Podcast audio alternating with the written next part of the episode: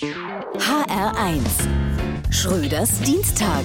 Die ganze Welt wartet auf den Corona-Impfstoff. Jetzt stehen mehrere Hersteller offenbar vor einem Durchbruch.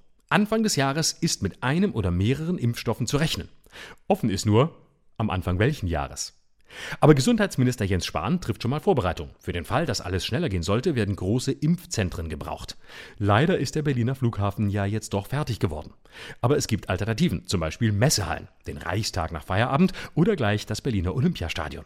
So begeistert Spahn selbst die Demokratieskeptiker von der AfD. Hier piekst der Führer noch persönlich. Derzeit ist davon auszugehen, dass es keinen Impfstoff mit steriler Immunität geben wird. Das bedeutet, auch Geimpfte geben das Virus weiter, genesen aber schneller und sind dadurch weniger ansteckend. Mit anderen Worten, das Virus ist dann auf Kurzarbeit. Die besten Karten haben derzeit der deutsche Hersteller BioNTech zusammen mit dem Pharmariesen Pfizer und der deutsche Hersteller CureVac aus Tübingen. CureVac ist zwar noch nicht ganz so weit, schlägt aber alle Konkurrenten in der Grundlagenforschung. Wenn CureVac den Zuschlag bekommt, dürfte die Zahl der Impfgegner in die Höhe schnellen.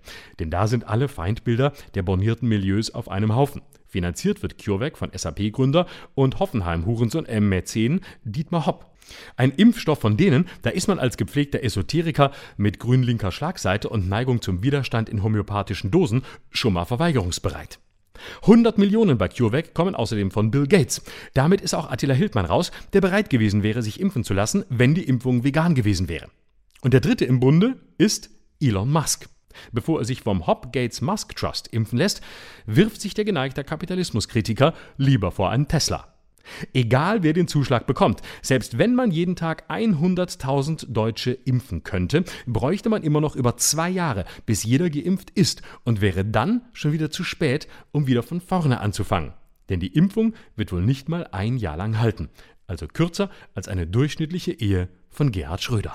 Schröders Dienstag. Auch als Podcast auf hr1.de. HR1. Genau meins.